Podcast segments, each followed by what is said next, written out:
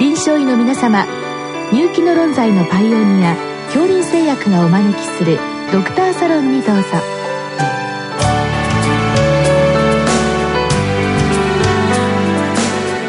今日はお客様に北村記念クリニック院長安藤克之さんをお招きしております。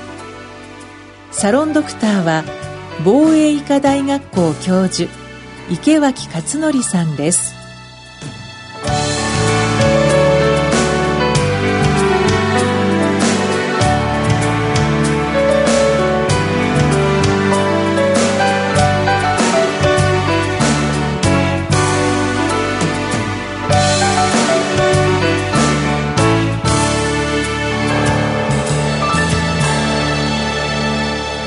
安藤先生こんばんは。あ、どうもよろしくお願いします。今日はあの、減塩療法ということで、まあ確かに先生最近、えー、心不全、高血圧、特に高齢者で心不全繰り返して入退院ということが問題になっていて、まあもちろんあの、薬物治療大事なんでしょうけれども、あの、食事、特に減塩というのが大事。それは先生、私も分かってるんですが、はい、なかなか外来でですね、指導どうやってやるんだろうとずっと思っていました。まさにその質問をいただきました。まず先生、あの、えっと、減塩ということなんですけれども、やはり先生、日本人は塩分はやっぱり取ってるんでしょうか？そうですね。あの、徐々には減ってきておりますけれども、まあ、男性だと10グラム少し超えるぐらい、女性だと10グラム少し切るぐらいというのが今の日本人の食塩摂取量ではないかと思います。ただ、あの、調べた先生によってはね、もっと多いっておっしゃってる方もいらっしゃるんで、まあ、地域差とかそういうのもあるんじゃないかと思いますけどね。うん、まあ本当に以前に比べたら減ってはきているけども、えー、まだやっぱりちょっと 10g は超えているというレベルでは、えー、まあ、あの、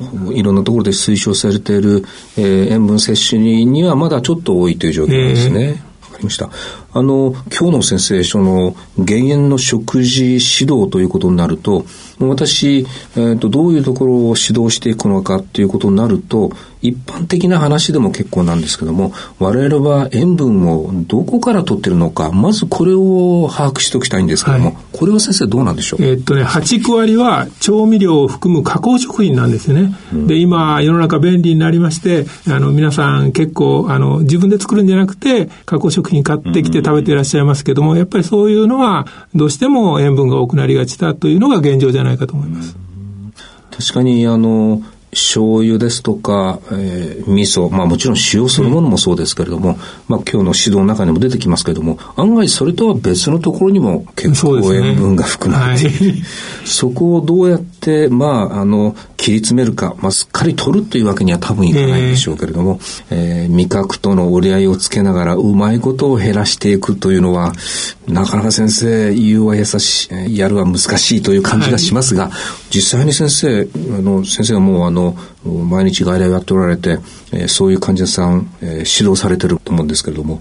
えー、指導する前にその方がどのくらい塩分取ってるかこれはやっぱり把握しといた方がいいんでしょうか？そうですね。あの、日本人の報告を見ますと、実は、あの、ほとんど6グラム未満の方から、多い人では20グラムぐらいまでばらついているという、あの、報告がありまして、で、減塩をしてるっておっしゃってる方としてないとおっしゃってる方は、平均値で1グラムぐらいの差があるんですけども、結構グラフではダブってるんですよね。だから、まあ、患者さんのおっしゃることを鵜呑みにせずに、あの、患者さんがどれくらい食べてるのかというのを把握することは重要なことだと思います。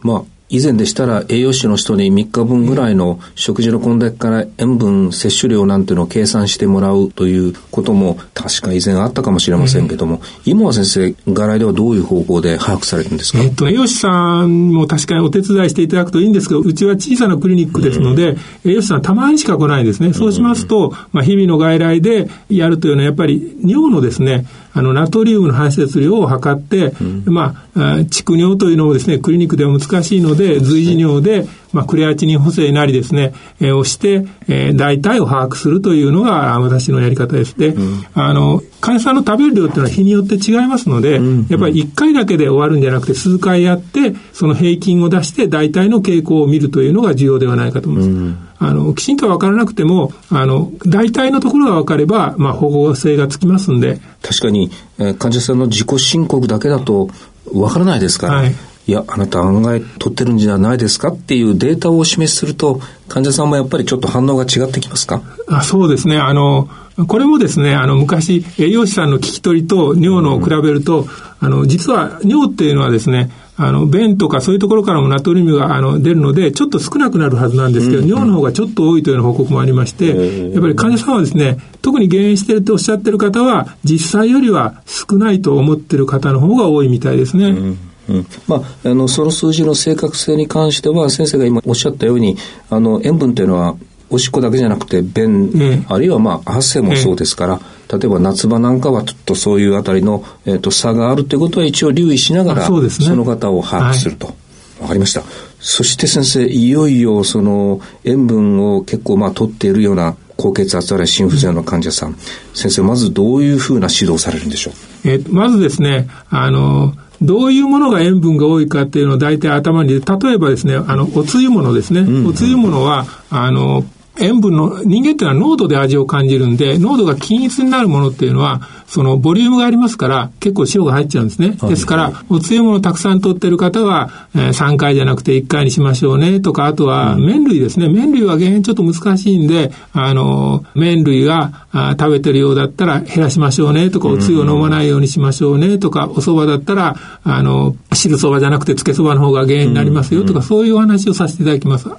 あとは、あの、お醤油かけるときに、患者さんこう、バーッとかける人がいるんですけども、あれはお醤油をつけて食べる方が少なくて済みますので、そういう話とか、結構あの、食事の具体的な話をするのがいいんじゃないかと思いますけど。確かに、日本人、まあ、あの、麺類大好きですから、えーこれは先生、麺そのものに塩分が含まれているというよりも、むしろ、その、汁の方に含まれているから、そこをやっぱり制限するという考え方でよろしいですか、あの、実はね、麺にも確かに含まれてるんですけれども、あの、茹でた時に、その茹で汁を使うか、その麺を出すかで結構変わってきますんで、あはいはい、あの、で、最近はですね、あの、私ども、あの、高血圧学会では減塩食品リストっていうのを作っておりまして、その麺の技術も、あの、かなり良くなって、結構、うん、あの、塩分の少ないですね、麺も出ておりますんで、あの、インターネットなんですけれども、あの、高血圧学会減塩食品リストで引いていただけると、うん、200品ぐらいありますんで、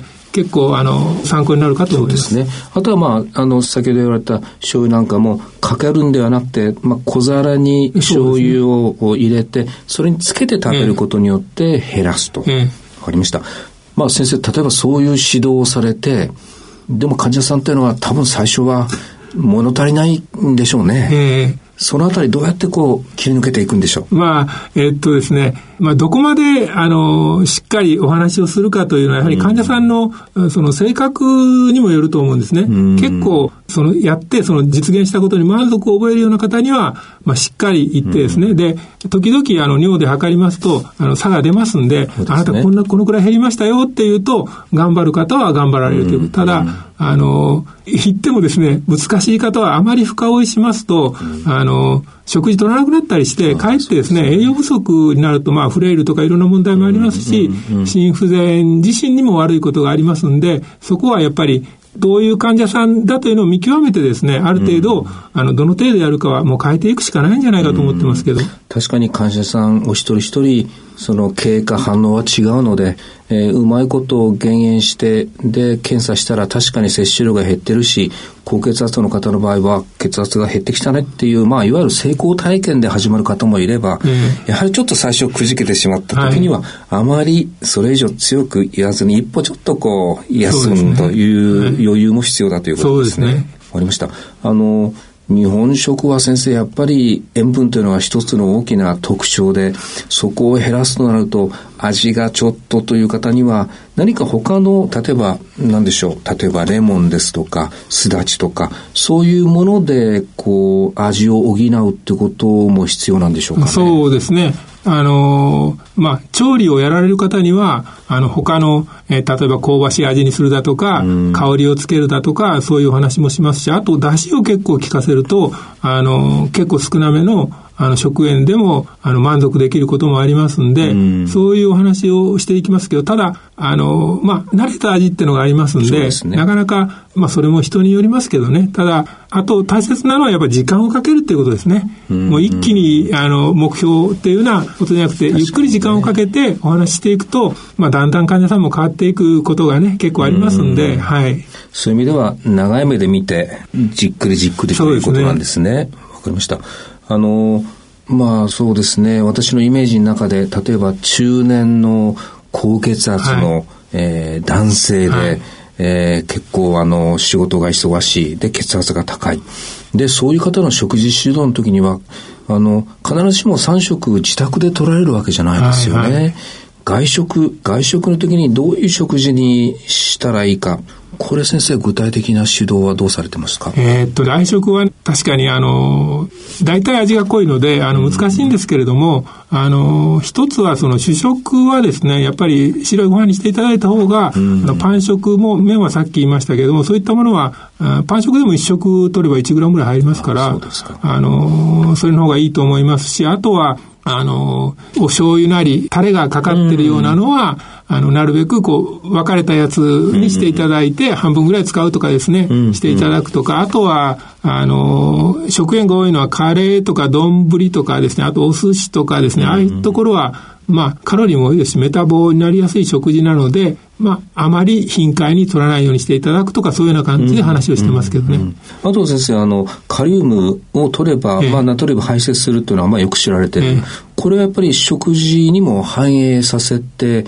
えー、野菜多めに取りましょうっていうことも言われますか？あそうですね。あの、カリウムはですね、火を通すと失われやすいので、特に、あの、サラダのね、生のやつとか、うん、あとは、あの、太ってる方はちょっと向いてないんですが、果物を取っていただくとかすると、結構カリウムも入って、いいんじゃないかと思いますけどね、はい。最後に先生、途中で先生おっしゃいましたけども、特に高齢者の場合に、あまりにもこう、食事療法が過ぎてしまって、えー、触れるならないようにしないといけないと、えー、これはやっぱり大事ですね。そうですね。あの、むしろその減塩よりはそっちの方が重要な場合もあるかもしれないですね。うんうん、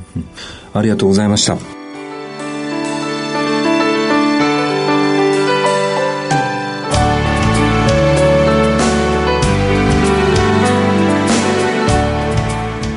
今日のお客様は北村記念クリニック院長安藤克之さんサロンドクターは防衛医科大学校教授池脇勝則さんでした。それではこれで恐林製薬がお招きしました。ドクターサロンを終わります。